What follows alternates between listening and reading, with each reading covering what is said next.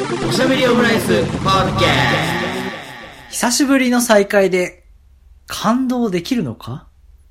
田代。大崎のおしゃべりオムライス。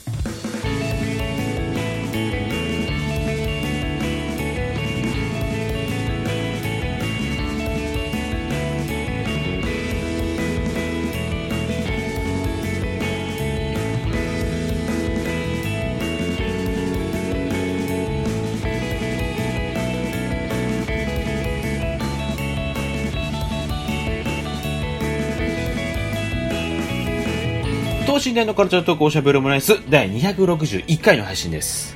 田代です。大崎です。よろしくお願いします。こんばんは。あはい、こんにちは。りがとうございます。ございますけどね。はい。あの、まあ、最近あの、なんか、まあ、それはまあ絶対必要だし、まあ全然いいんだけど、はいなんかちょっと面白いなって思ったことがあって、あの、うちの会社、あの新しくどこかと取引するときに、まあ、ちゃんとこう、反射チェックを通さなきゃいけないんですよ。はい。で反社チェックを通した上で、あの、まあ、いろいろこう、やり取り用の、こう、セッティングとかを進めたりっていう流れになってくるんですけど、なので、はいまあ、うちあの、コミュニケーションのツールで Slack 使ってるんですけど、その Slack の一つのチャンネルで、なんかその、そういう、なんか、反社チェックされてますか？みたいなのをこう確認するみたいなチャンネルがあって、えーまあ、ご担当者様、あの、下記の会社のなんか反社チェックとかありますでしょうかつって。で、あったらあったで、これ使ってください。まあ、これ、それ使って、その、えー、新しく取引するような倫理進めてくださいとか。で、なければないで反射チェック進めてくださいみたいなやり取りをするチャンネルがあるんですけど、まあ、だからそれオープンだから誰でも見れるんだけどさ、こう、それ見てると、えー、ご担当者様、下記取引先の反射チェックありますでしょうかつって、あの、総務省とかがあったりするのよ。ちょっと総務省がちょっと反射チェック引っかかったら嫌だな、みたいなね。まあでも、2件あります、みたいな。だったら、え、どうしようみたいな感じになったりするし、まあまあでもまあ、一応ね、そういうのちゃんとこう、あの、まあ通さないとこう、ちゃんとこう、なんか、あの、ガバナンスをね、ちゃんとしなきゃいけないから、そういうのは、まあいいから全然いいなと思うんですけど、最近なんか一番なんか、ここがちょっと、ここが反射だ、反射引っかかったらちょっと嫌だな、まあちょっと面白いなって思ったのが、えー、ご担当者様お疲れ様です。えー、下記会社の反社チェック履歴ありますでしょうか？えー、花キューピットってのがあって。花キューピットが反社だったらなんか、その、反社のしのぎで花キューピットやってたらちょっと面白いなっていうふうに思ったっていうね。花キューピットって何の事業ですか、え、あ、花キューピット、え、知ら、知らないですか？花キューピットって、花キューピットっていう、あのなんか、お花屋さんのなんか連合の会みたいな。あー、ちょっと最近、鼻炎のことばっか考えてるから、あの、すごい、お花、お花ですね。フラワーの方です、ね。あ、そうそう、フラワー、フラワー。ノーズじゃないです。ノーズキューピットじゃなくて、フラワーキューピットですね。なんかピンポイントに効く薬の話かと思ってました。それはそれで若干そっちにしても反社だったら嫌だなと思って。花キュお薬、ーピット。お薬だしと思って。そういう意味でのお薬かみたいな。うん。だから、花キューピット、そうね、ブランドによる、その、花の受注業務、うん。き供給事業とか言って、結構本当昔からあるね、その、やつですけれども、その、花キューピット、お花、お花屋さんが反社だったら嫌だなっていうふうにね。うん。まさかと思うところをね、隠れ蓑にするっていうのもやっぱあるかもしれないですよね。まあ確かにね、なんかこう、床屋さんかなんかが、あなんか大麻だっけど、薬物のこう、やりとり？売り、売り、売買の場所になってたみたいで摘発されたっていうニュースがありましたけど、なんかその、あの、床屋さんの近辺に住んでる人の、あの、話で、確かになんか、それ以上切りようないだろっていう丸刈りの人が頻繁に出入りしたんで怪しいと思ってました、みたいな。結構怪しいな。とかありましたけどね。うん。まあ、そういうので、まあ確かにこうなんか、なかなかね、あの、こういうところが、みたいなのがあったりするけど、まあそういうのあってもね、あの、総務省、内閣府、花キューピットとかの反社が、ね、ちょっと、あの申請されてるのが、ちょっと面白いなっていうふうに思ったっていう話ですね。うん。まあそういう話は、うん。ありつつもですけどもね。うん。前回はあれですね。うん。ポッポの話しましたね。前回はだから本当この、まさかね、あの、話しながらこう、ポッポで一本いける熱量になると、うん、ポッポで一本にはなったのだから本当ポッポでね、ポテトを食ったりしたら本当に一本どころじゃ済まないって話だもんね。ちゃんと言ってくださいよ。いや、行きますよ、そんな。まあ、だからこの、おしゃべりオムライスが配信されてる頃には、まあ多分俺は行ってるはず。で、これで行ってなかったら、マジで、もう本当最悪って感じですね。マジで最悪。マジでさ、マジ最悪って感じですけども。うん。まあでもだから、ちょっと、体調不良とかあったらあれかもしれないですけどね。でも本当チケットはもう買っちゃいたいと思ってるからね、エブエブのね。うん。だからそのアカデミー賞取ってるか、まあ否かみたいなのもね、ちょっと、エブエブがどうなってるかっていうのも、ありますしねた状況が変わってるでしょうからね。そこら辺もちょっと踏まえつつね、ちょっと、基盤にね、行ってると思いますから。はい。行ってますやっぱよ。こう、思い入れがあるところとかさ、うん。いや、行かないと、うんなくなっちゃうものだなっていう話だったじゃないですか。そうね。でももうコロナの時に飲食店についての話とかも、うん好きなものにこう、どどうやってこう、応援するかみたいな。っはいはい。ていう中で、うんあの、このラジオでも話をしていた、うんあの、シンバシンバ。ラーメン屋があって、はい。これは？なんかこれ、こう、友達とか、うんまあ会社の人とかと話しても、うん。なんか結構こう、ここが好きで、なんかお美味しいからおすすめここっていうよりも、なんかこう、行きつけというか、うん家族で行ってたとか、まうんあ、近所にあるからよく行くみたいな店が、話聞くと、なんかちょっと寂しい気持ちというか、うん。あんまりそういう店ないんですよ。うん。というのも、なんかこう、せっかくなんか外でご飯食べるなら、必ず食べたことないものか、行ったことない店に行くのが多いんで、わかるまあ、。性格上というか、うん。だからなんかあんま思い入れのある店がなかったんですけど、その中でもん一番通ってたラーメン屋がシンバ。うん。これあの、第255回ですね。1月の20日に配信した回ですけども、そこでね、あの、シンバはちょっと、どうしても追いかけてしまうって話をされてましたよね。そうなんですよ。で、平塚にあるってところを、うん一回閉店していたシンバが、うん平塚にあるってことをうん。発見して、で、果たしてって感じでしたね。で、行ってきたんですよ。お平塚まで行ってきましたか来ましたね。そなのためだけに行きました。なうん何時ぐらいに家出ました？その平塚でラーメン食うぞっていう時に。実はね、うん。えっ、と、一泊したんですよ。おおシンバでラーメン食べるために。シンバで一泊、まあ、シンバで一泊じゃないんだけど、シンバのために一泊？え、それ何？一人で行ったの？いやいや、もう二人でね。あ、二人で行ったんだ。うん。そう。シンバの味を分かるものとしてね、まあそうか。確かにその、まあね、二人だったら、まあ二人でよくシンバ行ってたんだもんね。そうそうそうそう。だうん。からなんか横浜、もう、横浜、最良の状態でシンバを迎えるために、うん。前日は普通に中華街でご飯食べて、うん。いや、でもあんまラーメンとか食べ過ぎてはいけないな。ラーメンとか、麺を、麺はやめようとか、なんかちょっと麺、考えながらうん。過ごしてて、うん。横浜でご飯食べて、うん。横浜でもう明日は早いから、こう、早めに、休もうと。前乗りみたいな感じ。うんそうそうそう。か神奈川前乗りですね。うん。すぐ行けるように横浜から移動して、なるほど。平塚着いて、平塚からバスでも、うんしばらくかかったかな。で、バスもなかなかなくて、結構なんかちょっと、なかなか行きづらいっていうのがありまありますね。そうなんですよ。で、バスもすごい住宅地の方行くようなバスで、おー遠いなぁと思いながら向かって、全く看板とか雰囲気も違うような状態のシンバを見つけたときに、うん。いや、結構感動しましたね。泣いた？こう、私は泣いてないですけど、あ、もう一人の方は泣いてたんですか？泣いてましたね。あ、そう。やっぱ感動したの。食べ終わった後も泣いてましたね。ちょっとその涙でサンドイッチする意味があんまよくわかんないですけど。うなんかやっぱ、店主に見られたくないっていう、て照れなのか。うん。でもやっぱなんかこう、ここにいたのかっていう、こう、はぐれた犬と、こう、数年ぶりに再会するような、こう、なんていうんですかね、感動のような。ハチーっていうそうちょっと姿も変わってしまってみたいうな。ん。ボロボロじゃないかっていう。うん。でもなんか、やっぱ知らん、あ、ち、とはいえ、知らない、あの、シンバとは違うかなと思ったんですけど、まあちょっとやっぱりこう、ば、変わってるかなとかまあ年月も変わっちゃ、あの、経っちゃってるし、ね。うん。そもそも関係ない可能性もゼロではないなとか思ったんですけど、いや、わかん、知ら、ちょ知らないっすね、みたいに言われたらもう大ショックだもんね。そう。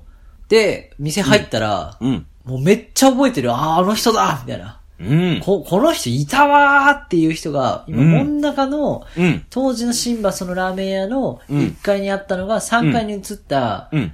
当時働いてた人がやってるっていう店のうん人はあんまりピンと来てなくて、顔を。でなんかこう、主としてる人がう、ん。平塚にいたんですよ。なるほど。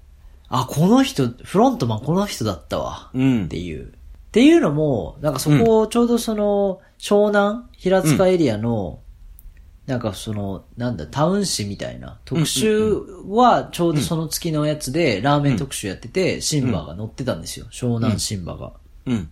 で、その記事をによると、うん店主の名字がシンバさんだったんですよ。なるほど、なるほど。なんで、その人がシンバさんで、シンバさんのシンバ、そりゃ、これこそが、ど真ん中シンバだなと思って。うん。えー、オープン11時で11時15分ぐらいに着いたんですけど、うん、うん。あ、11時半だったかな。うん。うん。あなんかもう、ほぼほぼ満席みたいな感じおで、ー最後、最後席ついてみたいな感じで、うん、うん、うん。常連の方で満席って感じで、わざわざ来た人はやっぱいないっぽかったんですけど、でもなんか理想的な感じするね、その感じ。そうそうそうそで、やっぱ、たついて食べて、あの味そのまんま、うん。うん。で、醤油と塩が有名なんですけど、うん。醤油、あ、あの味あのままで、塩の方が、うん。なんか麺がちょっと太くなってて、少しだけね。うん。で、完全に改良だったんですよ。おー。思い出の味を、味補正をちょっと変える。あうん、これが湘南新馬の味か。うん前より確かにこっちがうまいな、みたいな。ええー、めっちゃいいですね。もう過ごしてる時間かん全部思い出補正で、うん当然、うまいうまいんですけど、うん。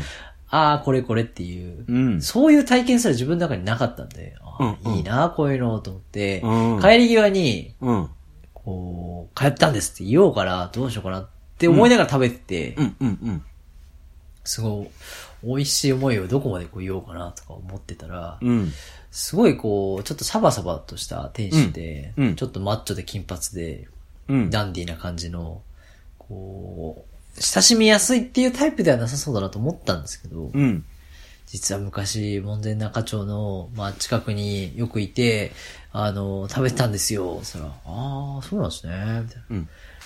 うん。前の会社すごい、あ、前のお店もすごい好きで、うん。なんかこう、ここにで、こあの、来れてすごい嬉しかったです。ごちそうさまでしたって言ったら、うんああ、前の会社はね、あの、会社の店なんで、ここは俺の店なんで、ありがとうございました。っていう感じで、はあ、なるほど。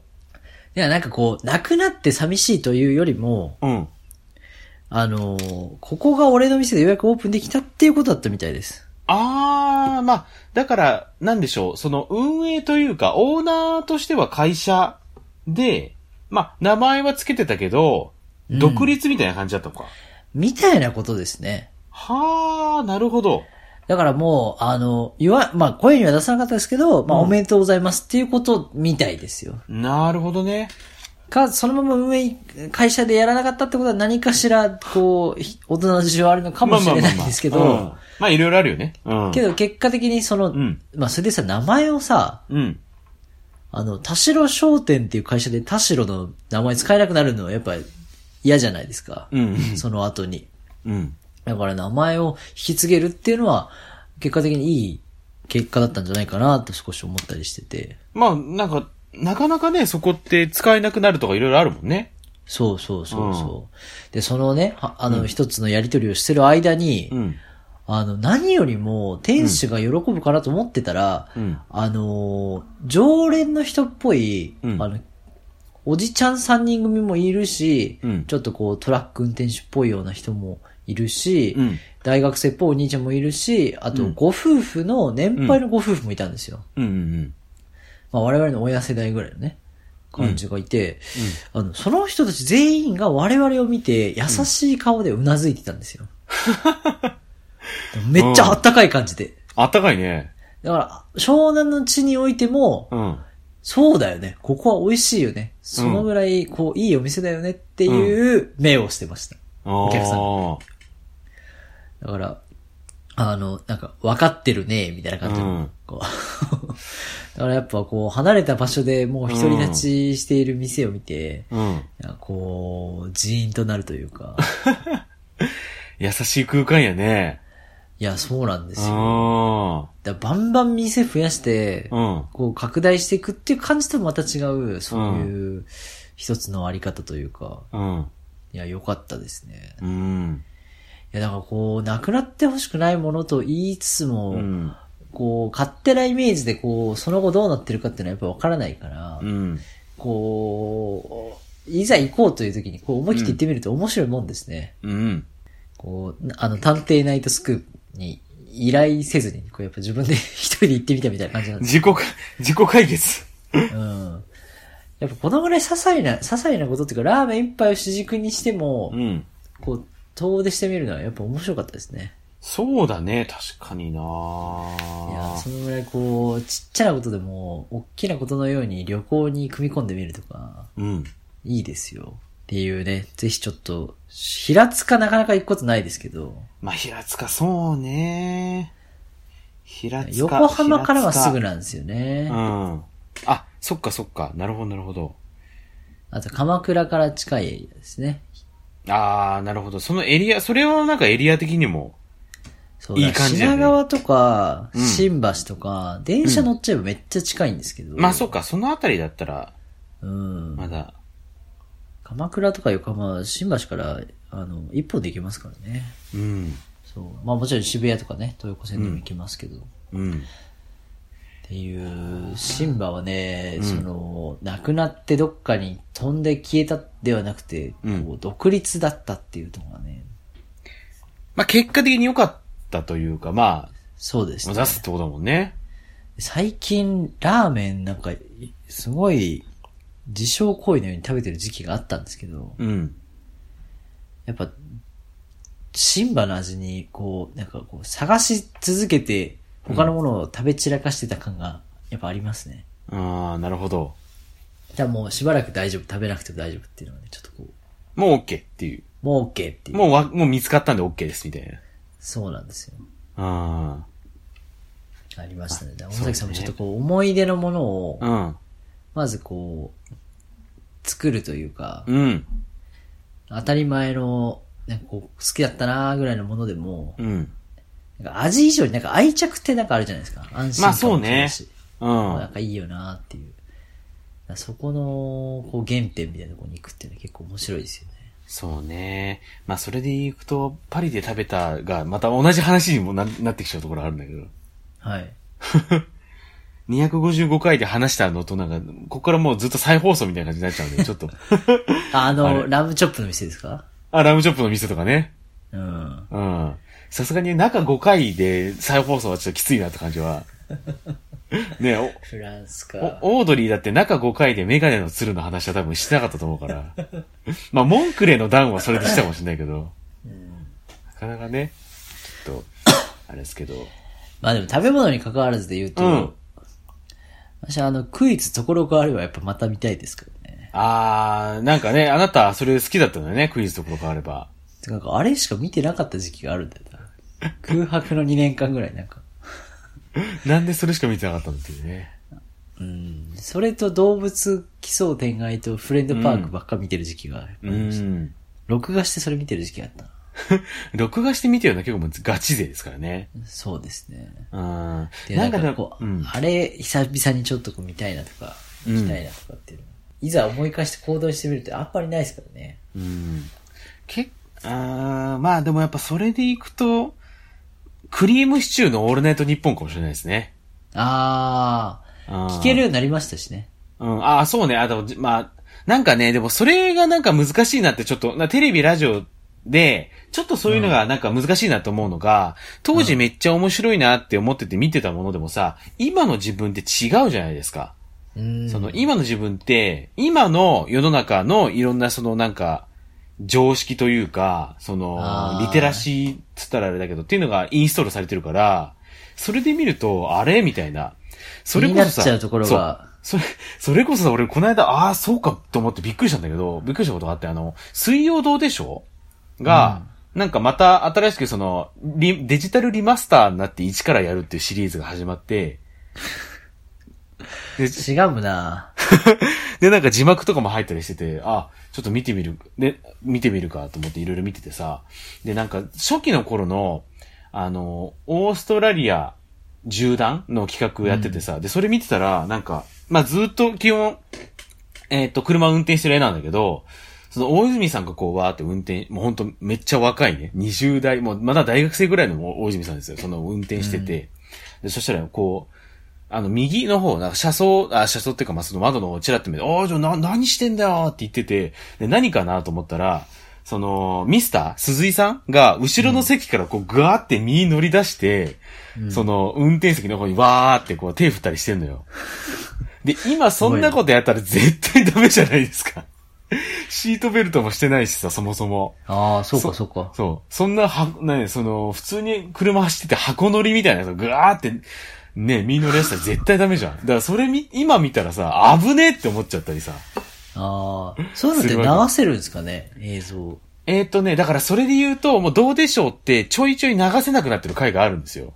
うん。例えばなんか、あのーダルマやウィリー事件でおなじみ、あのー原付日本列島縦断だと、なんかその、なんか一時停止からこう、えっと、再開した時に、なんか変にこうエンジンが入ってて、ウィリーしちゃって看板に激突するみたいなやつがああるんだけど、それもね、どちらかというと、その、原付に化化石祭あ。その荷物乗せすぎみたいなので、これは交通違反じゃないかっていうので、地域によっては流せなかったりとか、ああとはあ、の、なんか、お、えっと、ラジオの生放送やってた大泉さんを連れ出して旅に連れてっちゃうみたいなので、こう、大泉さん拉致って、あの、テロップで出てくるとこがあるんだけど、その拉致っていうのも、あの、拉致被害者みたいなところにこう配慮して流さない、あの、き地域があったりっていうので、だからどうでしょうですら結構流せなくなってる回はあるんですよ。あとあれだ、あの、鳥取砂丘に、こうなんか、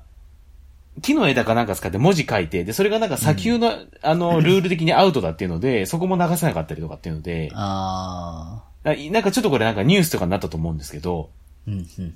流せなくなってるとこがあるの。だから、当時面白かったものも、今聞いたとて、笑えるかって、あの、まあ、今聞いたとて見たとて笑えるかってなかなか難しかったりするんですよね。なるほどね。あでもそうなるとですよ。あ、うん。今面白いというものうを、ん。面白くなくなったり、うん。美味しいと思うの美味しいと思えないなら、うん。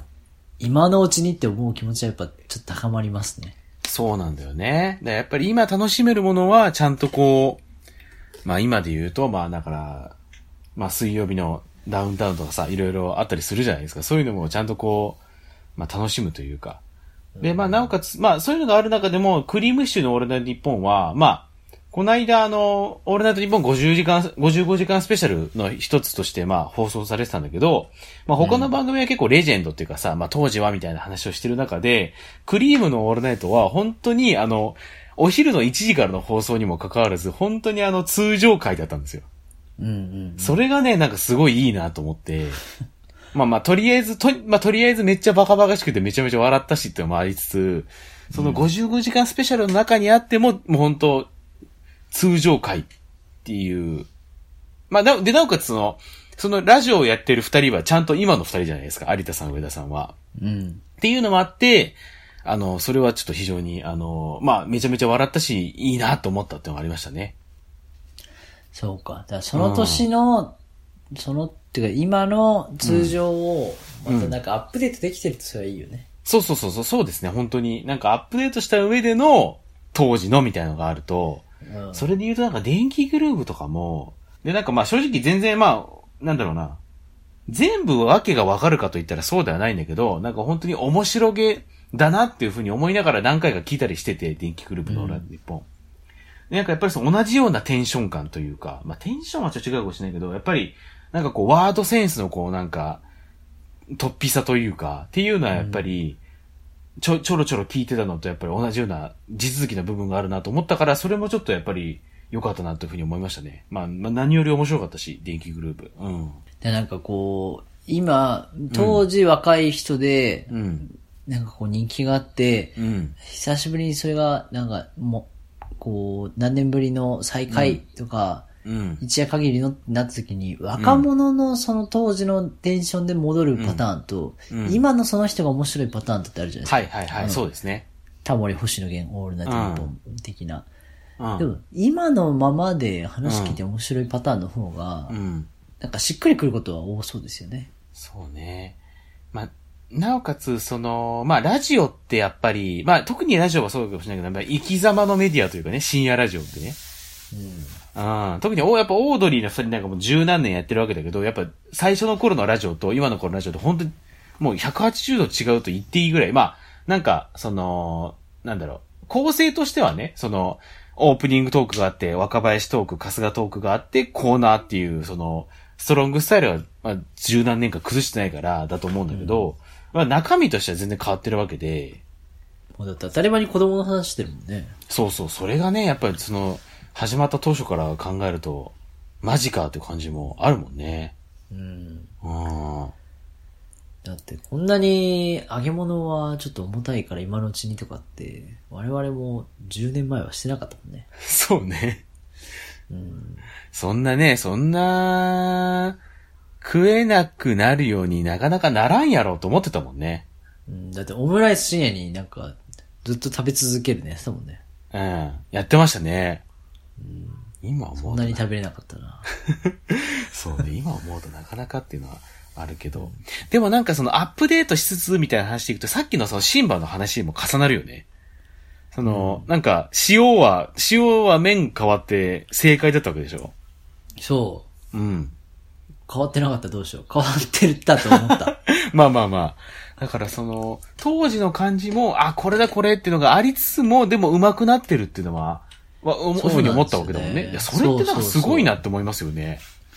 そうなんだよね。あで向こうからしてもそのずっといる子さんの人がうん一番というよりも、とにかく美味しいものを作り続けるとかっていうのはやっぱ職人としていいなって思いましたよね。あ。なんか自分にとってってもあるでしょうしね、そういうの。なんかまあ、飽きたってのはちょっと違うかもしれないけど、なんか、こっちの方が上手くねえかって思ったらそっちにこう、切り替えれるっていうのは。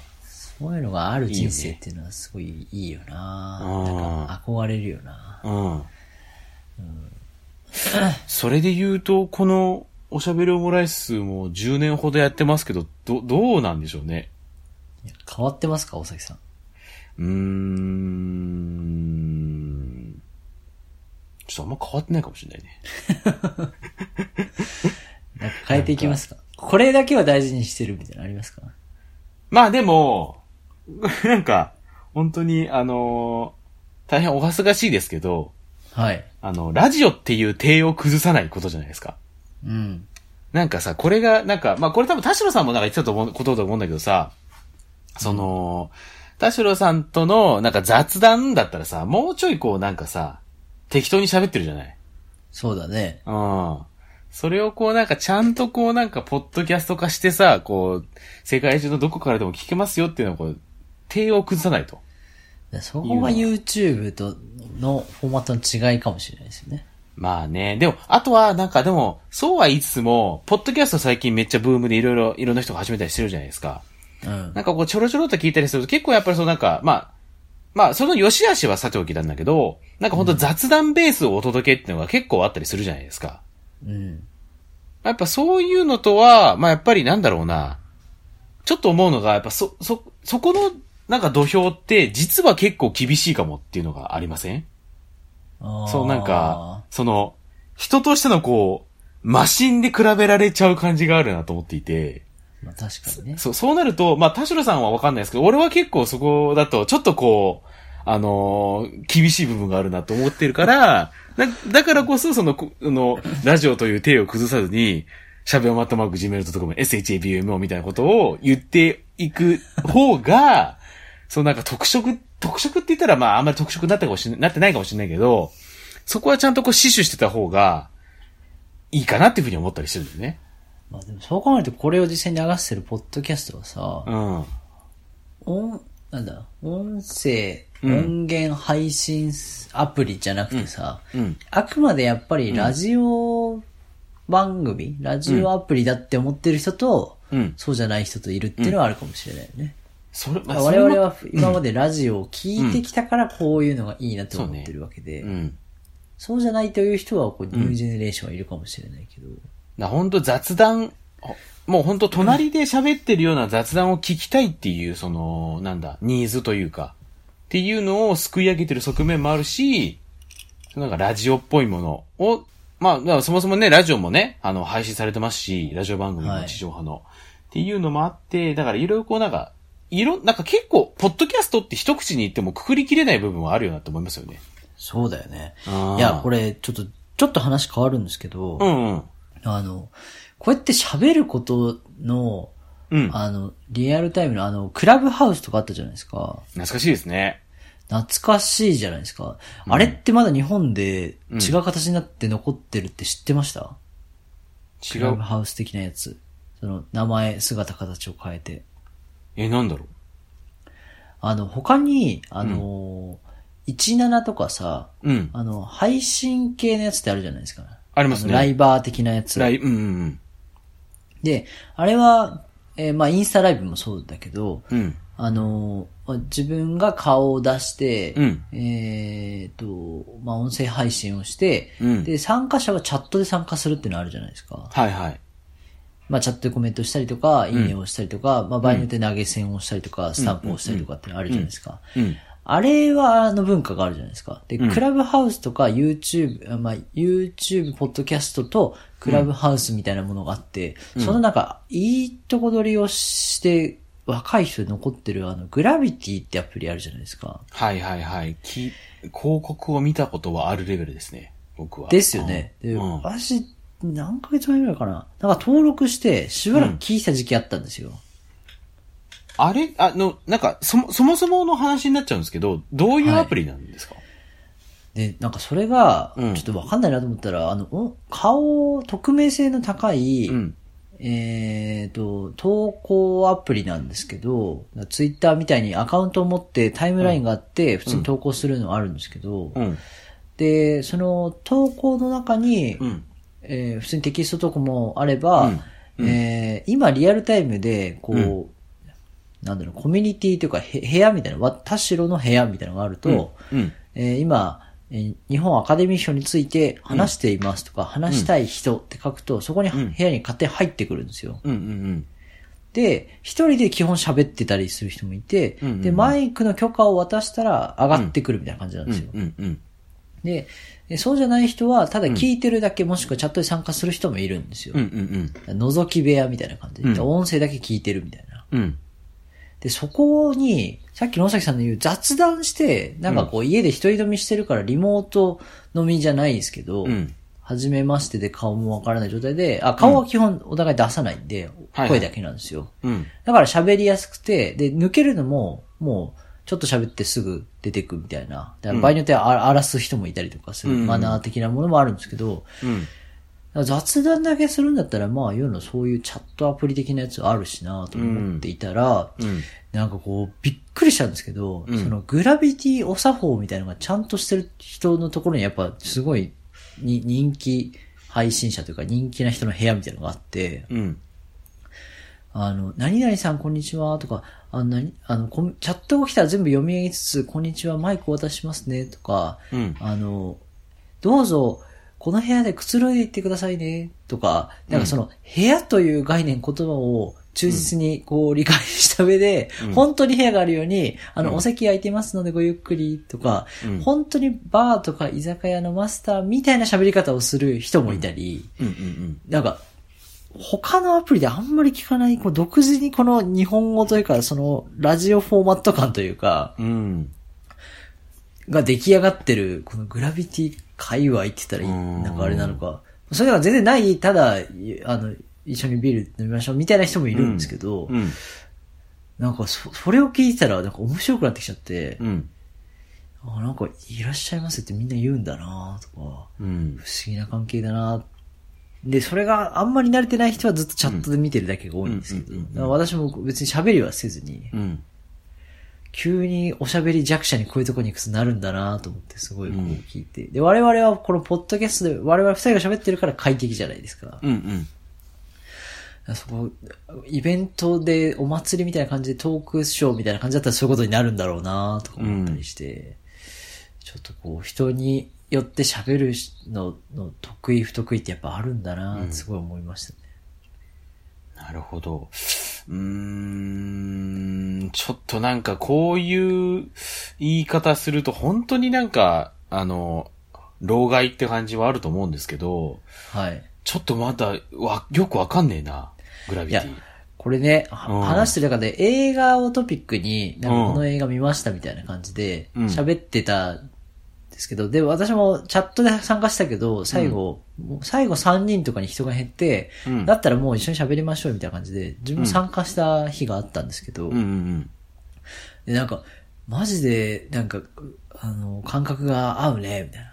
うん受ける、みたいな言われて、女性でね。うん。うん。で、どう考えても若そうなんですよ、私より。うんうんうんでもまあ、結構話したら大学生ってことが分かって、うん。で、なんか受験、あ、なんかこう、受験の話とかずっとしてるから、うん。大学1年生とかで、うん。なんかすごいコンプレックスがあって、去年の過去問とかもこうで、とか言って、うん。なんかこう、もう、彼ら、彼女らの今がもう全然違いすぎて、うん。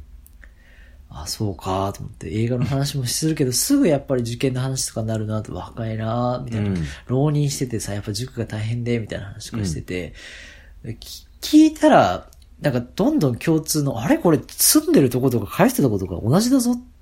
あれなんだこの感覚と思って。ずっと対等にこう向こうは喋ってて、うんこっちが何歳で何してるかとか、やっぱあんまわかんないから、うん。話したら同じ大学の後輩だったことが発覚して、ええ。まあ10個下とかになるわけじゃないですか。うんうんうん。で、あの、最近面白い映画見つけたんだけど、ファイトクラブって知ってる？みたいな。あれ、なんかすごい見つけたんだけどさ、やっぱそうなるか。なんかこう、自分も大学生の時に、うん自分がこれ見つけたとか思うものも、うんそれがすごい有名かどうかとか、うん。ど、どんな文脈があるかとかじゃなくて、ただただ面白いものを、うん。これ、本当に、やっぱ映画好きになったきっかけで、いや、これ10年前自分も言ってたなとか思うと、なんかま、眩しい存在というか、え？そういう人と出会うきっかけがうん日常でないから、でこれを話して結構面白いなとは思ったんですけど、え、でもそれ大丈夫ですか？それなんか、だんだん話したら分かったんだけど、それ俺だったんだよねって話じゃない じ多重人格で、うん。昔の自分と喋ってたみたいな。そうそうそう。喋ってたら、一つになっちゃったんだよね、みたいな。まあファイトクラブってそういう二重人格の話ですけどね。あ、なるほど。あ、じゃあ、そう、え、そういうダブルミーニングですか？この、いや、なんかこう、まあ、まあ、じゃあ女性か。その女性だったんだね、その人いやでもね。そこまで年下の人と、うんその、なんだ君は若い人だね、いや、おじさんだねっていう、年齢を意識しながら喋る場うんですらないのがちょっと不思議だったんですよ。まあ、そっか、なるほどね。共通のトピック、共通の話で話したと思ったら、うんああ、共通項はいっぱいあるけど年齢は違うから感覚が、こんなに深い話を、こう、なんだろうな、初めましてトップスピードで話すことってないから、それも不思議だなってすごい思って、うん。受けるみたいな、喋るの下手だねとか言われて、いや、そうだよな。いやー、難しいなーと思って、喋るの下手なのか。完全に音声だけでの評評価というか、ツイッターとか、うん。インスタとか、ブログとか、あとラジオ、YouTube とかとも違う、今この瞬間にどれだけどういう、どういう喋り方で話すかだけで判断されるっていうのも、うん。ちょっとこう、なんだ、ストリートラジオというか、ストリートトークというか、確かにな。ストリートでなかなか新鮮な感じ。今この瞬間でど、どういう感情でお互いが喋れるかみたいな。まあ、無言でただ日常音を流すだけもいるんだけど、うんうんうん。ちょっと洗い物してますみたいな感じで、うんうんで、もう勝手に喋っててくださいっていう人もいたりとか、うん使い方はいろいろなんですけど、うんうんうん。だからなんかクラブハウスのなんかテーマ立ててこういう話しましょうみたいな、うんセミナーっぽくしたりするのともまた違う、うん。ゴールデン街の、なんかこう、バーの中みたいな感じとか、なるほどなんかそういね。う、こう、密室で4人5人で喋って、うん。き入っては消え、入っては消え、みたいな感じとか。うんと、我々はラジオが違うっていうのはちゃんと明確にあるなっていうのはすごい、今話してて思ったところがありましたねう。んうん。そうね。大崎さんどうですか？どういう場が一番喋りやすいですか？喋りやすい場。喋りやすい。仕事とか。まあでも、まあ、とりあえずその、い、あの、一番喋ってる場はおしゃべりオムライスですけどね。あ、そうですか。量が一番。番多いのはおしゃべりオムライスですね。まあでもそうなるような、ん。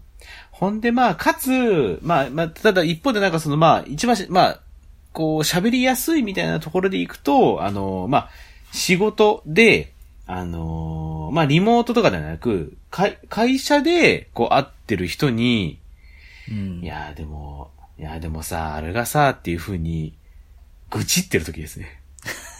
うんあやっぱ対面の方がやっぱいいはいいんですね。もう対、あね、愚痴はやっぱりちょっと対面じゃないと厳しいね。うん。なんかこう、愚痴ってなんか結構さ、そのなんかボディーランゲージが関わってくる分野でもあるじゃん。あ例えばそれテキストにしたら重くなりすぎるとか、あとそのリモートでもさ、その首から上しか映ってないみたいなの、なんとなくそのなんかまあ、あの、顔、顔だけでしか表現できないけどさ、あ。なんかこう、対面であって愚痴ったりすると、なんか、まあ、例えばその椅子にこうなんかグデーンってなったりとか、うんみたいので、いろいろこうなんか、温度を表現できるじゃないそうだね。うん。やっぱ、リモート会議中にうん別のチャットで個人的に送られてきたりすると、うんなんかこう、緊張感あるもんね。なんか若干陰湿な感じもあるしね。うんまあ、自分がやることもありますけど。まあそうね、うん。俺もあるけど、でも若干学そうの授業で女の子たちが手紙回してるのと同じ感覚うですよね。ん。そうね。うんうんうん。やられてるのが分かったら周りはいい気持ちはしないからね。うん。それはもうアドバンスも取り上げられるよって話ですか いいドラマだなら。うん。逆転裁判もクリアされちゃうって話だからね。うん。で大崎さんは、もうちょっと最後にあれですけど、うんブラッシュアップライフうん。コンクールあったじゃないですか。うん。あの、やっぱああいう、その地元がないのはちょっと寂しいっていう。いやそれね話をしてたじゃないですか。う。うん。やっぱここがないっていうのはぽっかりこう、寂しさみたいなのやっぱあるもんですか？そうですね。バカリズムさん脚本のドラマ見てると大概そうなりますね。架空 OL2 期とかもそうだけど、特にブラッシュアップライフはね、あ、全然ないなっていうのは、やっぱあるよ。なんかさ、その、地元、まあ地元、まあ、まあそうだな、まあ、高校もまあ私立だったじゃないですか、私と田代さんは。はい。っていうのもあって、で、やっぱりその地元、まあ、まあ、いわゆる小中学校っていうんですかね、その、まあ、地元っていうところで行くと。っていうのってなんかそういうのとはこう全然こう違う、やっぱり、あのーなんだろう、クラスターとかさ、その、何々層みたいなのとは違うやっぱりつながりじゃないですか。うん。そういうのがないですからね。いや、そうなんですよ。うんそうなんですよっていうのも、うん。あの、あるあるだと思って我々が喋ってる特に、うん。特に我々がこの二二人で喋ってるもののあるあるって、うん。全然あるあるじゃないことがお多いなって思いますね。共感するポイントみたいなものを知ってて喋る人と、うん。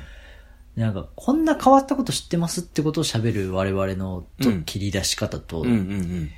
結局どっちが安心して面白い話かっていうのがそのグラビティとかに結構あって、うん。当たり前にみんなで喋ってた5人が、青森の人と、うん。大阪の人と、うん。私と、うん。あの、もう、どこだかわかんないような、今入ってきた人と喋るときの、うんうん。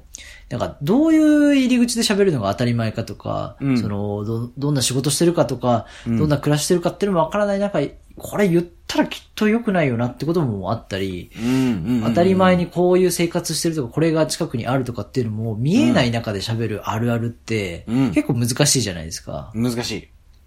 だから、あの、ブラッシュアップライフである、だ比較的誰が見てもこういう生活とかこういう体験であったよなっていうツボを抑えるって、うんいろんな共感ポイントを知ってないと作れないじゃないですか。うん。うん。うん。だからそれってすごいなと思ってて、俺ってこんな変わったもの作れて、うん。うん。アートですごいだろっていうのは、うん。まあ、ぶなんかこう01作れたらあるのかもしれないですけど、うんあ共感ポイント作れる方が難易度が高そうだなっていうふうに思思いました、あのドラマ見て。ねえ。ほんとなんか、バカリズムさんって本当もうなんか、凄すぎて、みんな褒めないらしいですね。ああ。もう、褒め方がわからないから、後輩たちはもう褒めないっていう。寂しいすごすぎる。そう、だから寂しいっていうか言ってたけど。うんでもなんか最近はそれもまた反転してきて、いや、やっぱりすごすぎるから、や逆に褒めようってなってるらしいですね。いや、これが我々が話してたポップをないがしろにしないってことなんじゃないかなって思いましたね。なるほどね。まあそうね。うん。いや、こんな次世代スターが出てすごいとか、この映画がまあ面白いっていうのもあるんですけど、うん。こういうことってみんなあっていいよねっていう、みんなを知らないと、うん一人ヨガになってだんだん年齢とともに、これうん、一人で寂しくなってくるなって思ったんですよね。その、全部剥がされた時に喋ってて。悲しいですね。なんか。なんかこういう仕事してて、こういうことをやってるから、まあ別に剥がす必要はないんですけど、うん。見ず知らずの青森の、この、えー大学3年生の男の子、うん就これから就活って人と話すときに、その経歴とか抜きにして、なんか楽しくおしゃべりできないのかもと思うと、うん。なんかちょっと寂寂しいしもったいないなと。向こうの方がうん気さくに、なんかこう、いろいろトピックの提供してくれたりとかしてて、うんなんか最近思うんですけど、みたいな話とかの話し口が、すごいこう、フラットで、うん。なんでそんなことを思うのとか、まだそんなことっていう話ではなくて、うん。うん。うん。だんだん減ってくるから、こう、人と、人として共感力が高い方がやっぱいいなって、うん。すごい思いました。まあでも、あとはまあ一方でなんかポップをないがしろにしないっていうふうに言ってましたけれども、なんかポップ、ポップがイコールでみんなかっていうとやっぱそうでもないというか、まあなんだろうな、その、尖りすぎているものと、もうみんながみんなのものの中間あたりにあるのがやっぱポップなのかなっていうふうに。いやいや、思そううんです。だからそれが分かっててやってる人と、うん分からずに結果流行ったものっていうのは、うんまるで性質が違うっていうのが最近感じたっていう。ああ、なるほどね。なんかでもそれも難しいなと思うのが、もう、もうわからないっていうのもあるじゃないですか、ポップが。うんわかりわから、わからなくてもいいぜ、俺は、じゃなくて、ちょっともうわからないっていう。分からないのもある。そうん。ちょそれってやっぱ悲しいよね。悲しいっていうか切ないって感じがするかな。切ないうん。だから過去に、どんなに年を取っておじいちゃんおばあちゃんになっても、昔給食っていうのがあったらって話と、給食を知らない人もさ、もちろんいるわけじゃない？大崎さんのその前の話で言うと。うん。っていう、その、いあと、こうここに地域に住んだらその地域にまつわるその、うんえー、なんだ、雑煮の味付けの、なんかこう、地はいはいはい域あるあるみたいな、県民賞的な話もあるじゃないですか。うん、うん、うん。とかなんかこう、まあそれは流行のファッション的なあのポップじゃなくても、うんうんその地域によっての共通認識とか、うん知ってる共通前提みたいなのあるじゃないですか。うん、うん。うんああいうのがたくさん知れば知るほど、うんあと自分の地元に実はあったんだとか、うん家族であったんだっていうのをこれからでもなんか増やせば増やすほど、うん。こう、会話をしたりとか楽しんだりする、なんかスポットが増えそうだなってすごい思ったんですよね。でそういろんな場面にお、場面というか場所というか、におけるうん。ポップを知っておいた方がいいかなって感じ？そう。いや自分がハマるというよりも、うんええそうなんだって言える大人になっていかないと、ああ、なるほどね。なんん。なんか、でっていう感じは持つと、うんなんかどんどんなんか冷たいやつになるなってすごい思ったんですよあね。、それは本当そうですね。うん。いや、そうそうそう。だからいきなり見ず知らずの人が来て、なんか、うんなんだこいつそんな話してってやっぱ、うん。普通だったら居酒屋隣の席ですごい騒いでる人いたとして、うん思うけど、それを静かに聞ける環境にあるならば、うんああ、なんかなるほどなーって思って、そそれじゃあ次行ってみようかなって思うぐらいの好奇心があると、精神衛生上自分も健康なんだなってちょっと思いましたね。まあだからこう、ちゃんとこう、あちこちオードリーの若林スタイルで、こう、ちゃんとこう、ボンネットを開けたら続ける、見ていくと、み、ちゃんと見ると、中身を、ボンネットの。そう。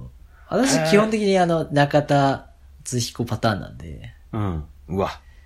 うわって言っちゃったけど。いや、でもそうですよ。なんでも、ちょっと嫌だなんでこいつの話を。ちょっと嫌だなって思っちゃいました。ってうん。もう、うん。いや、じゃなかったらこんなラジオやらないんじゃないですか。ほんでなんか、い一方的になんか、ホワイトボードに書いてまくし立てるんでしょ？でも一方的、一方的に、あの、まくし立てるためにラジオを撮ってるっていう点もあるんじゃないですかね。いや、でも、そこはまくし立てないようにしようよ。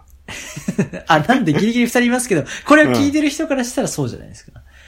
うん。これがリアルで誰かがいたら、きっと違うやり方なんだろうなと思うと。だかまあまあね。ああ、そうね。まあ確かに。うん。らリアルだったらこういう会話のスピードで我々は喋らないわけじゃないですか。うんだからちょっとこう、そういうのは、分かってて、過ごさないとなってすごい思うんですよね。まあだから。中田、中田スタイルだなってすごい思うんですね。若林スタイルじゃないなって思うんですよね。うん、そう、お前もててお前、そうお前はもうなんかパーフェクトヒューマンじゃないんだから。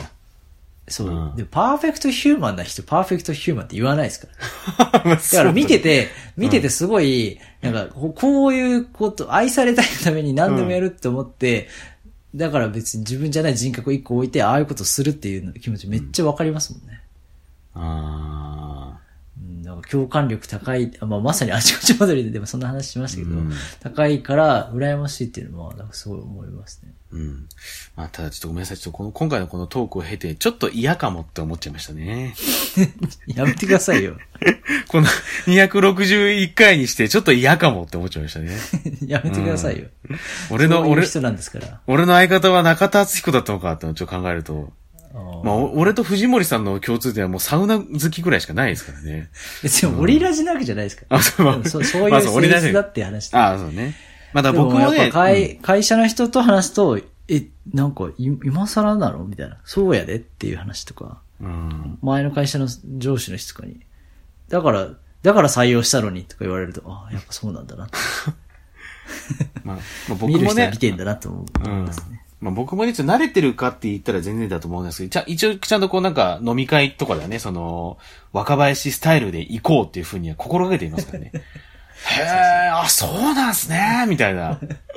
まあ、それが、えそれが正解かどうかわかんないですけど。え、それなんか、その時の気持ちってどうだったんですかねみたいなとかをね、こうちゃんと聞くようにね、ちょっと心がけてはいますけどもね。うん。まあ、だからやっぱ一番ラジオが楽しいって話です。まあ、ラジオ楽しいですよ。うん、本当にあの、聞くのも楽しいしね、やってみるとね、意外と楽しかったりするんで、ちょっと、皆さんもね、まあ、流隣の行ってますからテーブルで盛り上がってほしくないですからね。自分としては。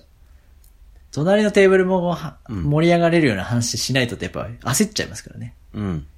そうねそんなことしなくていいのに。確かに。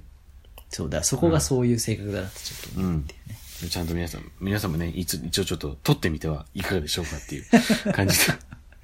一回ね、うん。いや本当もう機材なんか全然いらないですからね。本当スマホがね、あればいいですから。うん、やってみてはいかがでしょうかっていう感じですけれどもね。はいおしゃべりオムライスグッズ発売しております。T シャツは、ね、こういうのちゃんとね、あの、ラジオっていう体でやっていきたいと思ってんですよって言ってるけど、T シャツはって言っちゃいましたけどね。T シャツ、ハット、サコッシュなど、すずりでご購入いただけます。メッセージも受け付けております。おすすめの調味料、春、夏、秋、冬にまつわる上がる話、最高のちくわの磯辺揚げを食べられるお店、最高のカルビ丼を食べられるお店、おでんにおける練り物の魅力、最高の町寿司のコーナー、最高のトム・クルーズ、トップガンの感想、大人の遊び、そして私リンゴ農家だよということで、こちら、しゃべおまアットマーク gmail.com。しゃべおのスペルは shabeomu です。しゃべおまアットマーク gmail.com。もしくは Twitter、Instagram の DM、リプライ、コメントなどでお寄せください。番組内でお便りを読まれた方にはステッカー、特にグッと来た方にはグラスを差し上げますので、グッズ希望の方は必ず住所をお書き添えの上、メッセージをお送りくださいということでね。はい。読み切りましたね。読み切りました。読み切ったよということでね。まだ、うん、こういうのをね、ちゃんとね、うん、やることで、ラジオという体だけね、体だけを本当に 守り続けて大丈夫だよ、そんな言わなくても。いきたいと思ってますからね。はい。はいえー、それではまた、お好きな時間に。おしゃべりオムライス。